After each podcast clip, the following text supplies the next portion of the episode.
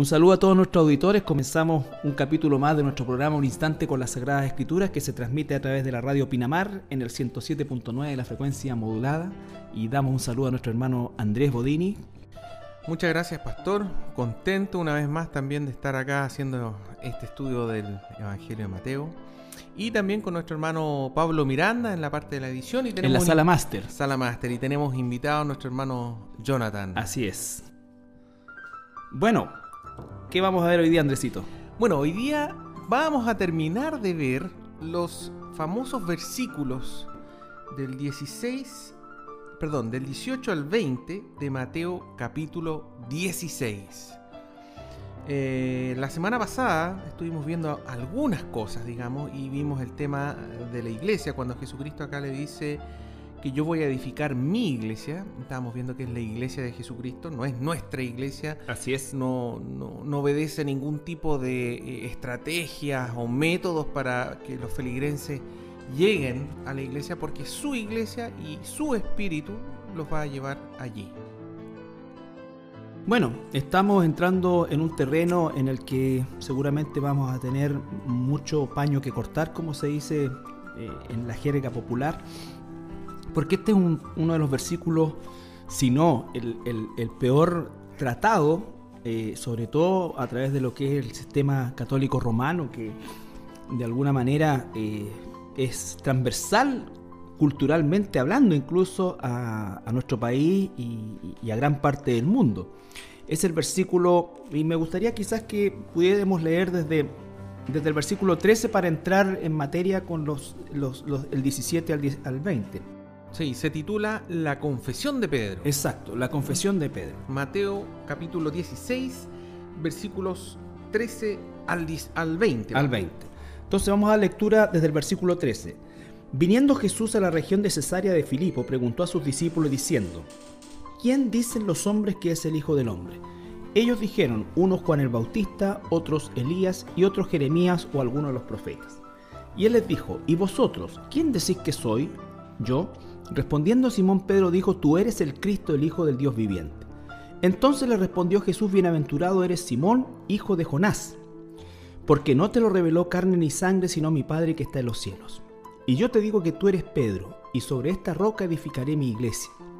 Las puertas del Hades no prevalecerán contra ella. Y a ti te daré las llaves del reino de los cielos, y todo lo que atares en la tierra será atado en los cielos, y todo lo que desatares en la tierra será desatado de los cielos. Entonces mandó a sus discípulos que a nadie dijesen que él era, que él era Jesús el Cristo.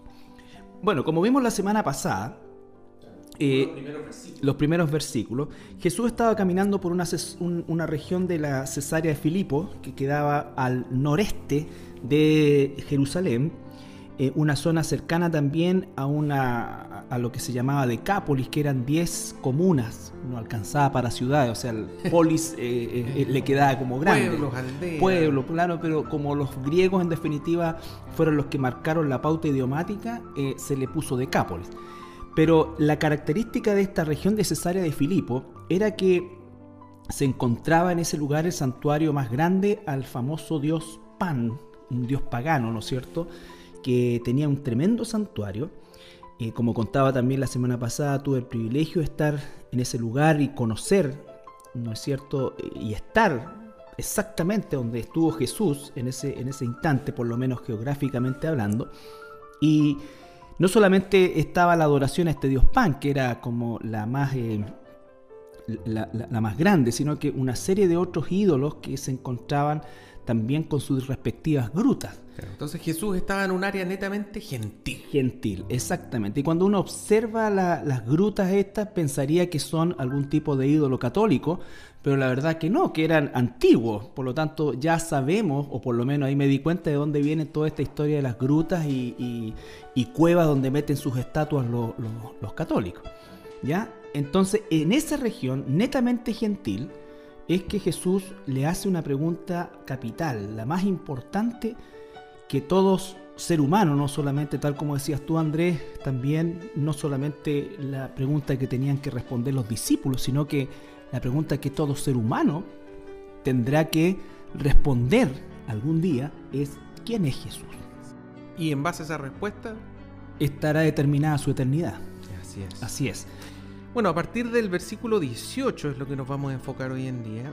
Y dice, eh, versículo 18, y yo también te digo que tú eres Pedro, y sobre esta roca edificaré mi iglesia, y las puertas del Hades no prevalecerán contra ella.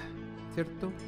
Y el versículo 19, y a ti te daré las llaves del reino de los cielos, y todo lo que atares en la tierra será atado a los cielos, y todo lo que desatares en la tierra será desatado en los cielos. Estos dos versículos, Carlitos, ¿cierto?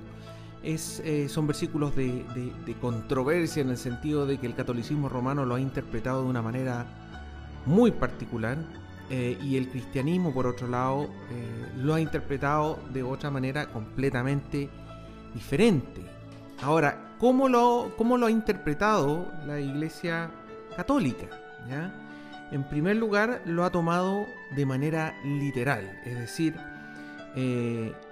lo que aquí estaría Jesucristo, ¿cierto? Atribuyéndole a Pedro, al apóstol Pedro, un título, un poder, una autoridad, digamos, absolutamente eh, gigantesca. Y es por esto, digamos, que eh, según el catolicismo romano, estos versículos estarían estableciendo a Pedro, al apóstol Pedro, como el primer papa. Él sería la primera cabeza de la iglesia, ¿cierto? Y, por otro lado, ¿cierto? Hay que recordar que este papa tendría tres coronas o una corona triple, donde lo establecería como rey del cielo, rey de la tierra y rey del infierno. Lleva dos espadas, una es la espada espiritual y otra es la espada temporal. supuestamente Dios le estaría dando a Pedro el primer lugar de honor y la jurisdicción del gobierno de toda la iglesia, de todo el universo, ¿cierto?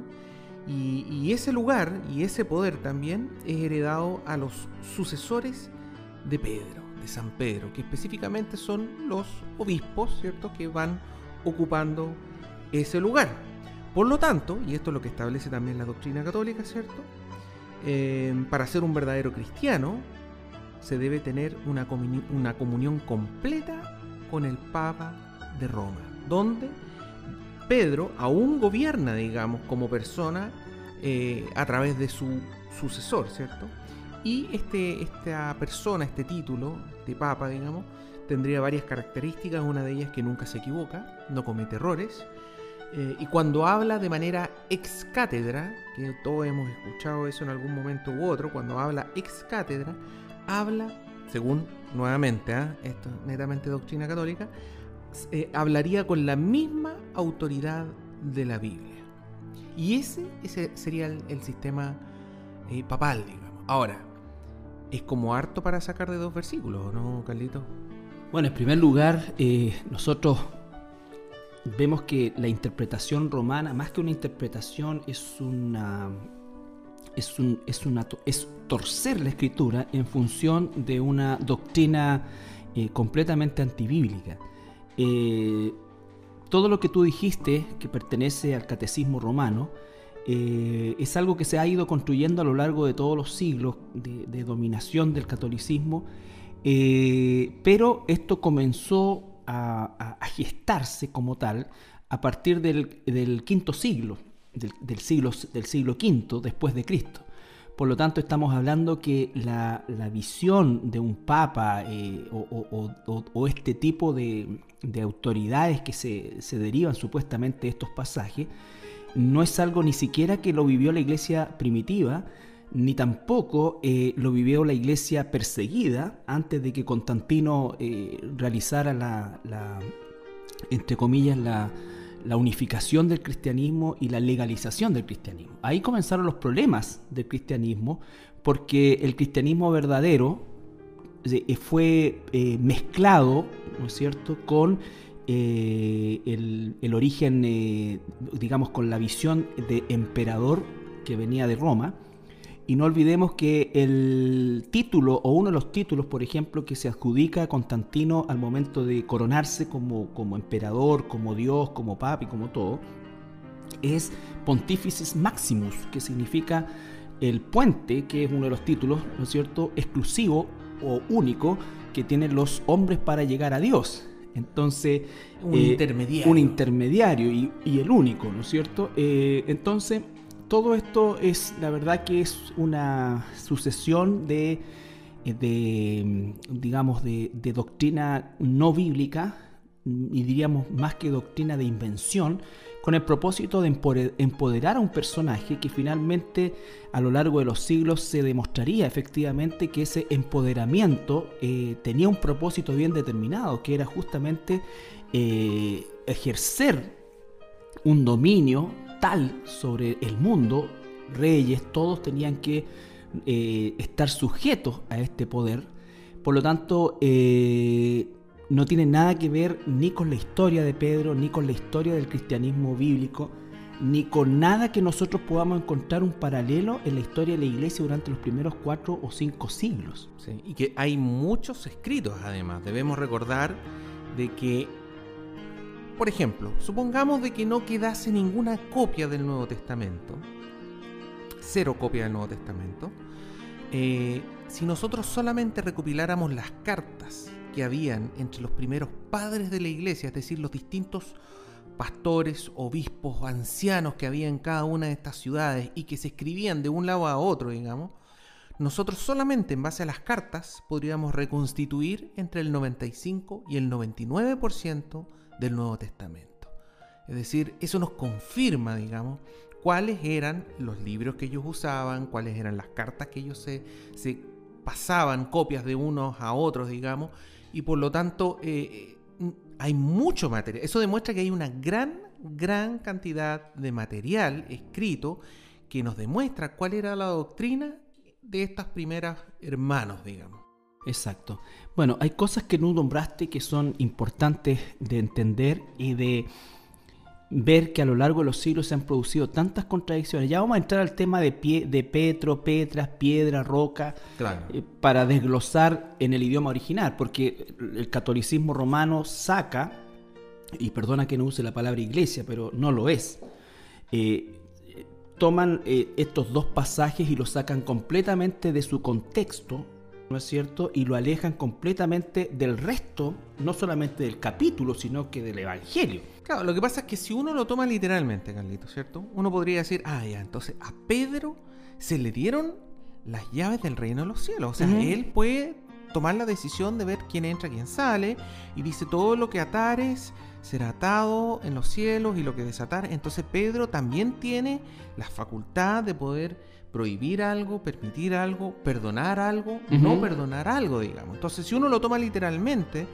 uno podría decir, chuta, este, este, es un gran poder que se le ha entregado a Pedro. Si uno lo toma literalmente. Claro. Ahora, aparte de esa literalidad, y aún, que, uno y, aún, y aún, y aún que fuera así, que es, ¿no es cierto?, según el texto, ¿Dónde es que esto no tiene ninguna cabida? Es la sucesión apostólica. porque Pedro no deja a nadie. Exactamente, si ese es el tema. O sea, uno podría tomar esto literalmente, pero el catolicismo romano fue mucho más allá porque le empezó a agregar todas estas cosas que yo dije al principio, decir que hay una sucesión. Y, entonces este concepto de la sucesión apostólica es absolutamente nefasto. No nos olvidemos que el último apóstol en morir es el apóstol Juan.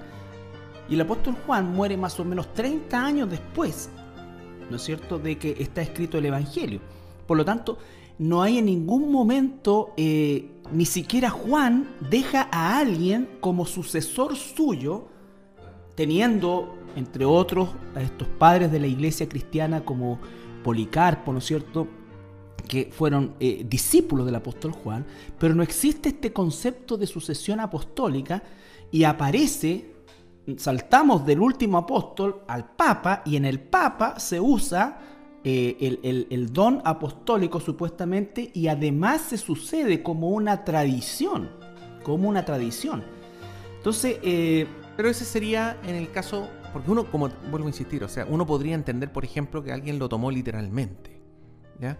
Pero, terminaría en Pedro. Pero, claro, pero aquí no, pues aquí le agregan y le agregan y le agregan. Entonces. Ahora el tema, por ejemplo, de, lo que tú dices, me estaba refiriendo a eso. De todos los papas que han existido en la historia, eh, el tema que tú trataste de la infalibilidad, que era un aspecto que los hacía realmente ejercer un dominio despótico sobre el mundo. Intocable.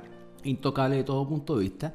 Eh, piensa tú, por ejemplo, los papas que enviaron las cruzadas. Las cruzadas fueron eh, eventos netamente bélicos, netamente bélicos, sumamente sangrientos, que tenía dos propósitos. Uno, eliminar a los musulmanes, pero otro, eliminar a los católicos ortodoxos.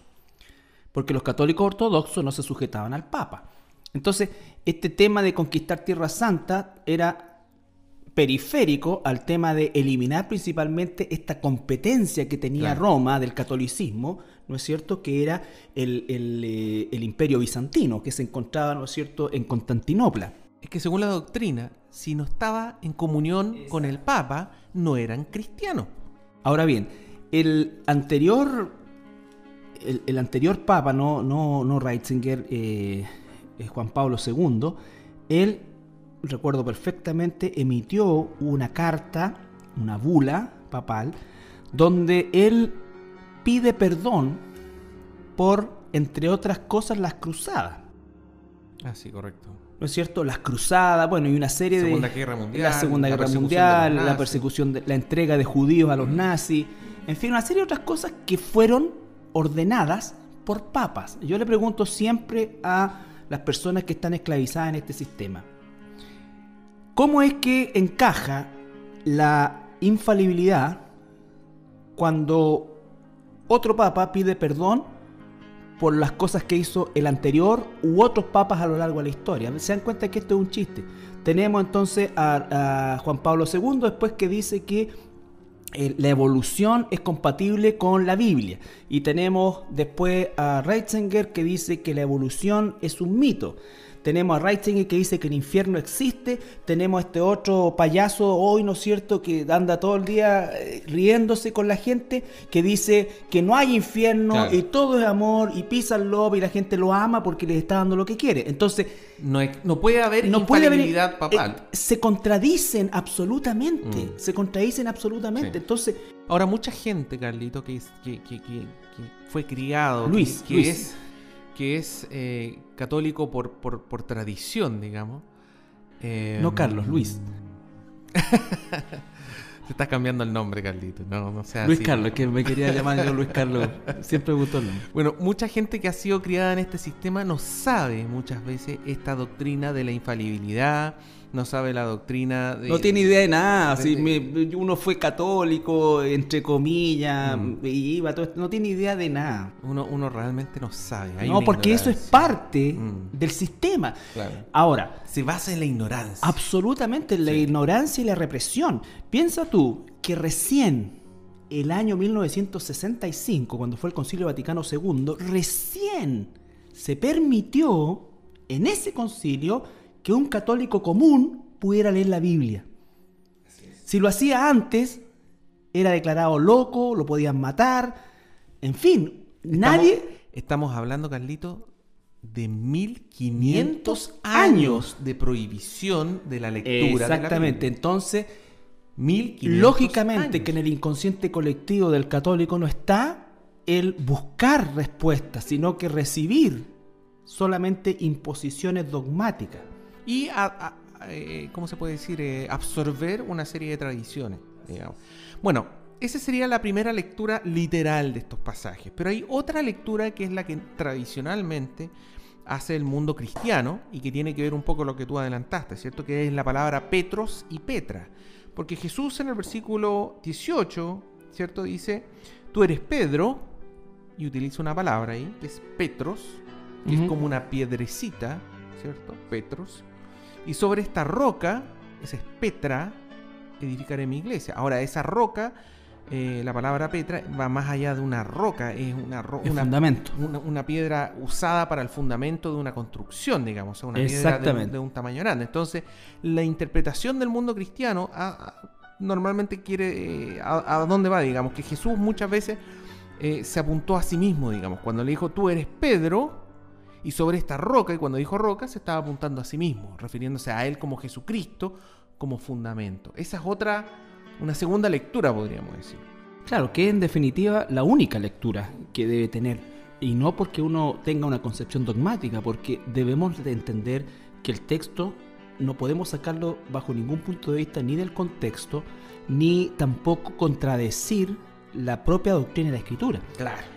La propia Claro. doctrina de la Escritura dice que Jesús es la roca y usa la misma palabra en el, en el Nuevo Testamento. Una y otra y, otra vez. Y otra digamos. vez, exactamente. Ahora, el, el- el detalle de esto incluso, por eso te decía yo el contexto, porque el lugar ahí en Cesarea de Filipo, donde se encontraba este dios Pan, es, hasta el día de hoy, una enorme cantera, de donde se sacaban las rocas más grandes, ¿no es cierto? Se las, se las, se las moldeaba un poco y se las usaba como fundamento de las construcciones, tal como decías tú, pero a la vez se hacían bloques más pequeños que serían los ladrillos o digamos lo que eh, se usaría en la construcción propiamente tal del edificio. Entonces, tenía a, a mano, por así decir, los dos elementos comparativos, el cimiento y la piedrecita, entre comillas, que, que servía para Que va una, encima. Claro, Que va encima. una tras otra, porque después el mismo Señor Jesucristo dice, el mismo apóstol Pedro dice que nosotros somos piedras vivas. Exactamente. Bueno, una tercera lectura,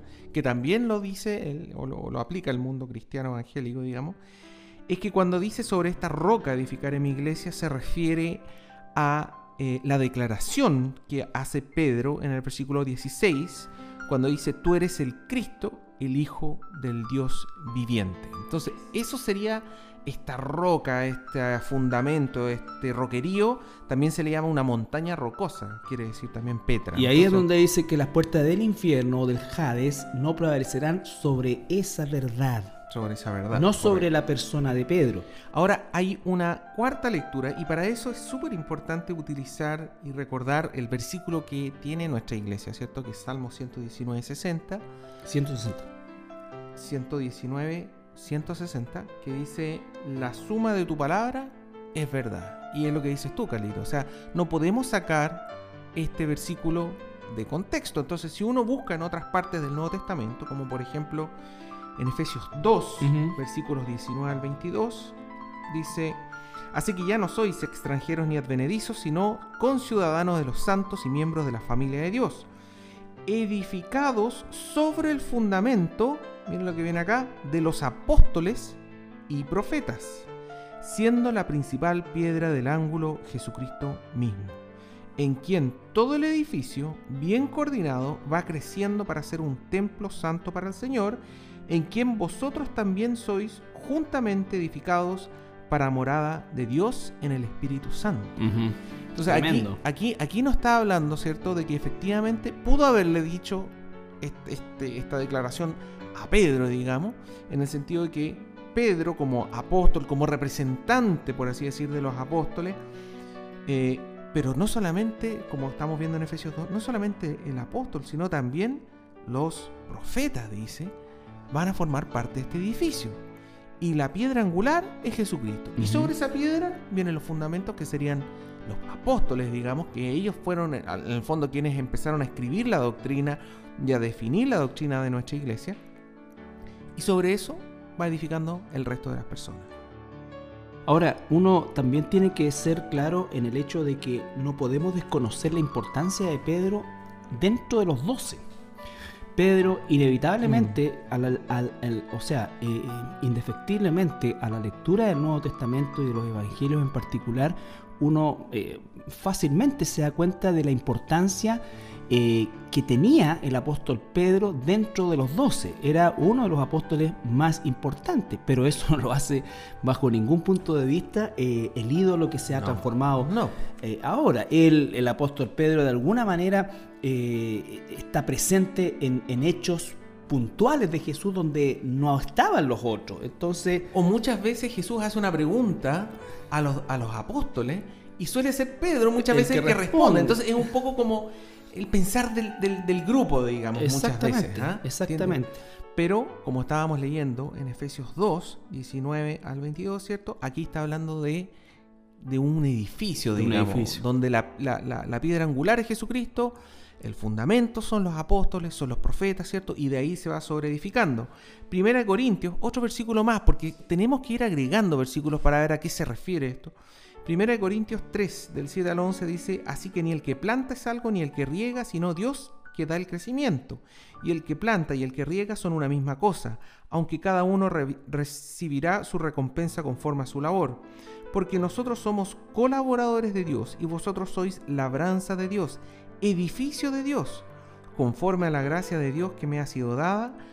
Yo, como perito arquitecto, puse el fundamento y otro edifica encima, pero cada uno mire cómo sobreedifica, porque nadie puede poner otro fundamento que el que está puesto, el cual es Jesucristo. Entonces, aquí vemos un poco esta idea de, la iglesia eh, como, un, como un edificio, digamos, y en este edificio está Jesucristo como piedra angular, como fundamento, ¿cierto? Sobre eso los apóstoles, los profetas, dice, pero también la iglesia en el fondo. Cada hermano, lo que está diciendo el apóstol Pablo acá, cada hermano que forma parte de una iglesia va sobre edificando lo que edificaron los hermanos anteriores. Exacto, el fundamento de la, de, la, de la, roca que es Jesucristo, en esta analogía que hace con un edificio, que hace con un cuerpo donde Cristo es la cabeza, que hace con un matrimonio donde Cristo es el esposo. Entonces, todo eso es fundamental de entenderlo a la luz de una doctrina completa, no solamente decir, por ejemplo, que Pedro es el que está esperando a la gente en el cielo con las llaves y todo esto que sale de la fábula usando un versículo a partir de un versículo totalmente sacado de texto y de contexto. Ese es el tema, Carlito. Ese es el tema. Y por ejemplo, nosotros tenemos, por lo menos hay dos lugares después en el Nuevo Testamento, donde los mismos apóstoles se le acercan a Jesús. Eh, por ejemplo, hay uno donde la, la, mamá de, dos apóstoles se le acerca y le, pide que uno se siente a la derecha y otro a la izquierda. Pero entonces, ¿cómo? Si ya había quedado claro que Pedro estaba a cargo de toda la iglesia o no. Sí. Por, Algo, por algo le dice. Después otro se le acerca, otro apóstol le pregunta, bueno, ¿y cuál es el más grande del reino de los cielos? A ver, ¿de qué estamos hablando? Si esto hubiera sido esa declaración, como la interpretación literal, no, no, no habrían hecho esas preguntas porque estaría todo muy, muy clarito. Muy claro. Bueno, vamos a, un, una, breve pausa. Pausa musical y, regresamos hablando sobre esto de las, las puertas del Hades. Uh.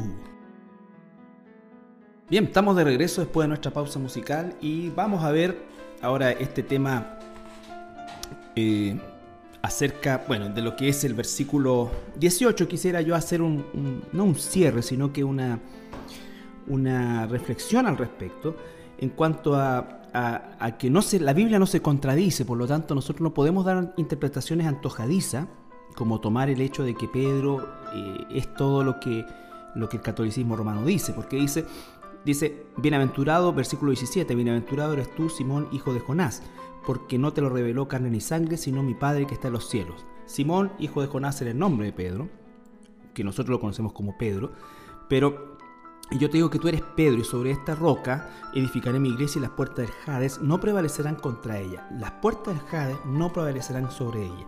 Cuando uno sigue leyendo el mismo capítulo, ¿no es cierto? Ah, sí, correcto. Un poco más. Sigue leyendo el mismo, el mismo capítulo, avanzando un par de versículos más allá Fíjense, voy a leer del versículo 21 al 23, del mismo capítulo 16.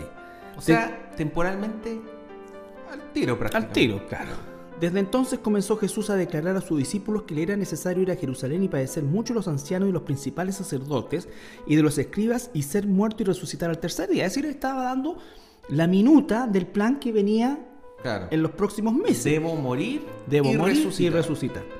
Entonces, otra vez, tal como decías tú, Pedro, siempre tomando la iniciativa, ¿no es cierto? Lo toma aparte y comenzó a reconvenirle, diciendo, Señor, ten compasión de ti, en ninguna manera esto te acontezca. O sea, ¿cómo, te va a morir Jesús? Claro. Pero él, Jesús, volviéndose dijo a Pedro, quítate de delante de mí, Satanás. Me eres tropiezo porque no pones la mira en las cosas de Dios, sino en la de los hombres. Entonces, eso significa que Satanás, de alguna manera, influyó, entró, como usted quiera llamarlo, ¿no es cierto?, dentro del mismo apóstol Pedro para tratar de persuadir a Jesús de que no muriera en la cruz. ¿Por qué? Porque Satanás, ni siquiera Pedro, en ese entonces Pedro no tenía, no, lograban eh, procesar este conocimiento.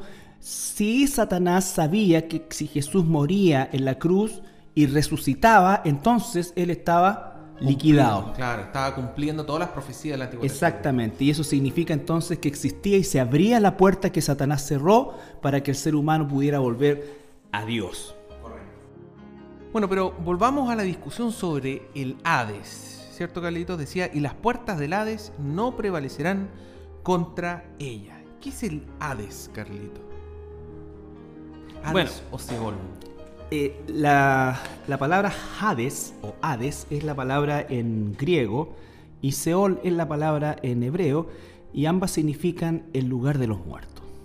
Eso es lo que significa. Lugar de los muertos. Lugar de los muertos. Ahora, es, es importante destacar que no se refiere al lago de fuego, No. el, el destino eterno, ¿cierto? De aquellos que están sin Dios. Exacto. Ahora, aquí es donde eh, muchas veces se- los conceptos se confunden, porque el lago de fuego efectivamente es como diríamos nosotros el infierno también. ¿Ya?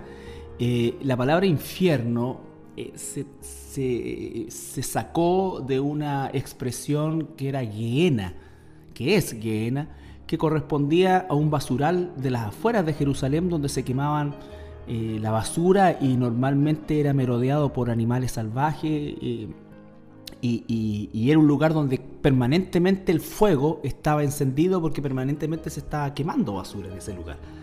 ¿Ya? Y de ahí se traduce este concepto in- inferne. Claro. Pero en el caso del Hades, está hablando de el lugar de los muertos. Etimológicamente el lugar de los muertos. El lugar de los muertos. Y aquí dice que el lugar de los muertos tiene unas puertas. Así es. Y dice que no prevalecerán, es decir, no vencerán con la iglesia. Entonces, ¿qué es lo que está diciendo ahí? Que la muerte no tiene potestad sobre la iglesia porque Jesús vence a la muerte. Así es. así Vence es. a la muerte. Es, es un- es una palabra que Él recoge las llaves del Hades. Es, es realmente increíble porque es, es un- una declaración que nos llama a animarnos, digamos. Porque lo que nos está diciendo es que la iglesia es invencible en el Así fondo. es. Que, que, claro, muchas personas y de hecho muchos eh, gobiernos políticos o, o ex- eh, no sé, eh, religiones extremas, digamos, han tratado de exterminar al, al cristianismo verdadero, ¿cierto? Bíblico. Eh, han hecho una tremenda cantidad de persecución, como la El podemos mismo, ver. el mismo catolicismo romano durante el tiempo de la Edad Media persiguió a muerte a través de la Inquisición, ¿no es cierto? A los que se declaraban A los que se declaraban protestantes. protestantes que les llamaban, ¿no es cierto? Eh, bueno, todo el movimiento que surge a partir de eso, pero antes de eso, todo, todo aquel que osaba eh, creer en la escritura y no sujetarse al, al poder papal era condenado a muerte, torturado y condenado a muerte. Pero lo que estamos leyendo nosotros es que la iglesia va a vencer, es invencible. Es decir, pueden perseguir, pueden martirizar a los cristianos, pero nunca lo van a vencer. Siempre va a liberarse de la muerte. Exacto. ¿Mm? A tal punto que fíjese usted, han pasado dos mil años de historia y estamos aquí nosotros. Somos eh, la prueba viviente de que las puertas del infierno no han prevalecido sobre la iglesia y estamos luchando contra los mismos enemigos de siempre. ¿No es cierto? Por un lado, la religión falsa, eh, el- humanismo, eh, la política, los gobiernos, en fin, todo aquello que de alguna manera, ya sea en su conjunto o por separado a lo largo de la historia, han sido instrumentos diabólicos para tratar de eliminar a la iglesia. Sí, mira, podemos leer en Juan, capítulo 11, versículo 26, que Jesús dice, y todo aquel que vive y cree en mí, no morirá eternamente. ¿Crees esto? Dice. Sí, es la pregunta que le hace Jesús a Marta. Todo aquel no morirá eternamente. Va a tener una muerte, sí, pero no es una muerte eterna. Juan 14, 19 dice también Jesucristo, todavía un poco y el mundo no me verá más, pero vosotros me veréis, porque yo vivo, vosotros también viviréis. En el fondo, por medio de la resurrección de Jesucristo, ¿cierto? Nosotros tenemos la misma esperanza de que un día vamos a resucitar con Él. Por eso la iglesia no va a morir eternamente. Y en ese sentido, las, Es las invencible. llaves de la muerte, las llaves del sepulcro, ¿cierto? No van a vencer a la iglesia. Jesús cuando muere dice que Él toma las llaves del reino de la muerte, ¿no es cierto? Y Él toma potestad sobre eso, por lo tanto no puede la muerte vencer sobre la iglesia. Nada, la Sí. iglesia es invencible. Me gustó En eso. Apocalipsis 1, 17 al 18 dice, Jesús mismo dice, no temas, yo soy el primero y el último, y el que vivo y estuve muerto. Mas he aquí que vivo por los siglos de los siglos. Amén. Y tengo las llaves de la muerte y del Hades. Nuevamente, Jesucristo diciendo que Él es quien tiene las llaves de la muerte y del Hades. Entonces, aquí vamos un poco en el otro en el otro versículo dice, a ti te daré las llaves del reino de los cielos. En el fondo, nuevamente, eh, lo que estamos leyendo en base a varios versículos, no es que Pedro en sí tenga las llaves del reino, sino que Pedro en representación de los apóstoles, de los discípulos y nosotros como iglesia también tenemos esas llaves, tenemos acceso a las llaves del reino de los cielos, digamos. Exactamente. No, es que nosotros decidamos quién entra, quién salga per sí, no. ¿cierto? Sino que nosotros podemos entrar exacto, al reino de los al ser Al ser redimidos, al ser rescatados, al ser eh, liberados y al nacer de nuevo como hijo de Dios, entonces nosotros inmediatamente tenemos acceso a esas llaves también. Y entramos al reino de... Por eso es que también dice el mismo Evangelio de Juan en el capítulo 17, cuando Jesús está en esa larga oración de intercesión por, no solamente por los, apóstoles, sino que dice, y por todos los que van a creer por la palabra de ellos, usándolo a ellos como, como los primeros representantes que expandirían como este, este fundamento. Este, fundamento, exacto. Sí. Y es por eso que nosotros podemos decir, tal cual como lo dijo el apóstol Pablo, y lo encuentro espectacular. Primera de Corintios 15, mm. versículos 55 al 57. Pablo dice, ¿dónde está, oh muerte, tu aguijón? ¿Dónde, oh sepulcro, tu victoria? Ya que el aguijón de la muerte es el pecado y el poder del pecado la ley. Mas gracias sean dadas a Dios, que nos ha dado la victoria por medio de nuestro Señor Jesucristo está confrontando a la muerte y al sepulcro y le dice, ya no tienes poder sobre mí. Y eso es lo que la iglesia también puede decir confiadamente, digamos. Ya no tienes, no por mérito propio, como dice aquí al final, sino, ¿cierto? Sino por tenemos victoria por medio de nuestro Señor Jesucristo. Es por Él que tenemos esa victoria. Eh, bueno, este, este tema es tan importante por el hecho de que efectivamente nosotros nos encontramos eh, con lo que la humanidad se encuentra siempre, a pesar de todos los avances y todo lo que de alguna manera eh, nos da la tecnología actualmente, eh, es a ese temor de la muerte, ¿no es cierto? Al saber que nuestra vida está, es limitada, es finita, y más aún que nosotros ni siquiera sabemos cuándo esto ocurrirá. Por lo tanto, es lo único seguro al nacer. Al nacer. Como decía alguien, los impuestos y la muerte. los impuestos y la muerte. Sí, lo único seguro. Claro. Ahora, pasando a otro punto, Carlito, vamos a ver el tema de atar y desatar, que también es otro, otro tema que, que causa controversia, duda, insegura. Atar, como habíamos mencionado anteriormente, quiere decir prohibir o castigar. Y desatar es permitir o perdonar, ¿cierto? Eh, entonces uno dice, bueno, aquí Jesucristo supuestamente, por lo que uno podría interpretar de manera literal, ¿cierto? Del versículo, estaría entregando a Pedro un tremendo poder, una tremenda autoridad, ¿cierto? Pero sin embargo, nuevamente, la suma de tu palabra es verdad, ¿cierto? Veamos otros versículos. Juan capítulo 20, versículo 23. A quienes remitiereis los pecados, les son remitidos a quienes se los retuviereis, les son retenidos. Ahí ya está ampliando a los, a los otros apóstoles. A los apóstoles, exactamente. Ya no es solo Pedro, sino que es los apóstoles. Recuerde que lo que Jesús personaliza en Pedro lo hace, por favor, lo hace en función de que Pedro es el que responde ni siquiera por su propio conocimiento o eh, inteligencia, sino por una respuesta que el Espíritu Santo en ese momento le da. ¿Por qué? Porque los otros respondieron mal.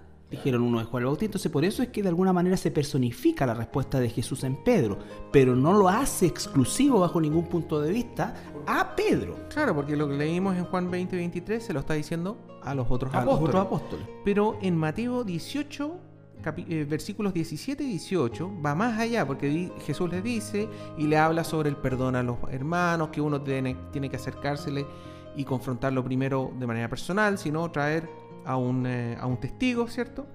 Y después el versículo 17 dice, si no los oyeres a ellos, dilo a la iglesia. Aquí lo está abriendo ya a nivel de la iglesia. Y si no oyera a la iglesia, tenle por gentil y publicano de cierto os digo que todo lo que atéis en la tierra será atado en el cielo y todo lo que desatéis en la tierra será desatado en el cielo. Entonces aquí ya no estamos hablando ni de Pedro ni de, ni de los apóstoles. Estamos hablando de toda la iglesia. Este poder de atar y desatar de permitir y prohibir, ¿cierto? De perdonar y no perdonar, está abriéndose a toda la iglesia. Entonces uno dice, bueno, pero ¿y cómo acaso la iglesia va a tener e, ese poder? ¿Tiene el poder la iglesia de prohibir o, permitir, digamos? Y claro, claro que lo podemos, tenemos ese poder, pero tenemos ese poder en la medida que nosotros conozcamos la escritura. O sea, todo lo que, todo lo que necesitamos para saber qué se puede hacer o no se puede hacer, lo tenemos a través de la escritura. Lo que pasa es que bueno, uno también tiene que ir a la tradición rabínica. La tradición rabínica usaba este término de atar y desatar en función de, la predicación de los profetas, sobre todo. Los profetas, por ejemplo, cuando ellos hablaban palabra de Dios, al hablar la palabra de Dios, están convergiendo ambas cosas, el atar y el desatar, ¿no es cierto? Atar dice eh, en los cielos, desatar, ¿ya? Significa que la predicación de la palabra, la palabra de Dios tiene la autoridad de abrir o cerrar la puerta de los cielos a las personas. Nosotros solamente somos el instrumento. Los rabinos aplicaban esto, ¿no es cierto?, a la lectura de la Torá, haciendo alusión justamente al poder que tenían los profetas de predicar la palabra de Dios y por supuesto aquellos que obedecían la palabra de Dios era el concepto de permitido, y los que desobedecían entonces entraban en el concepto de estar en, el campo de lo prohibido. El atar y desatar que tiene que ver con permitir o prohibir tiene una norma, que es la Biblia. Y por eso, Carlito, es tan importante leer la Biblia. Exactamente. Porque lo que nos está, lo que nos está diciendo esto es que esta autoridad, porque es una verdadera autoridad absoluta de, poder permitir, prohibir, perdonar, no perdonar, digamos, eh, es la Biblia. Y si yo no conozco la Biblia, yo no tengo autoridad. La autoridad no está delegada en un hombre, estaba delegada en la iglesia. La iglesia está constituida por piedras vivas y la, el fundamento de la iglesia es la Biblia es la Biblia. Por supuesto que es el Señor Jesucristo, todo lo que dice, pero no puedo separar la Biblia de Jesucristo. No es, no somos bibliólatras, somos cristianos. El cristianismo es inconcebible sin la Biblia. Correcto. Entonces, ese es el tema. la, básicamente, haciendo un, un, leve resumen, Carlito, ¿cierto? Podríamos decir de que esta declaración que Jesucristo le hace al apóstol Pedro, versículos 18 y 19, se la hace a Pedro, Así pero se la hace a Pedro en representación de los apóstoles, lo que leímos nosotros también, ¿cierto? En representación de los profetas, en representación de los discípulos, en de representación de la iglesia hoy en día. Claro, o sea, por supuesto que en el contexto inmediato esa declaración recae sobre Pedro por lo mismo. Jesús pregunta, hace una pregunta abierta, ¿quién dice la gente que soy? Y el único que responde, inspirado por el Espíritu Santo, no, vuelvo a insistir, no estaba en Pedro esa respuesta, esa, esa respuesta fue puesta por el Espíritu Santo, en Pedro, y entonces en función de esa respuesta, Jesús personifica en Pedro algo que no sería exclusivo para él, sino que estaría en función de la iglesia. De la iglesia.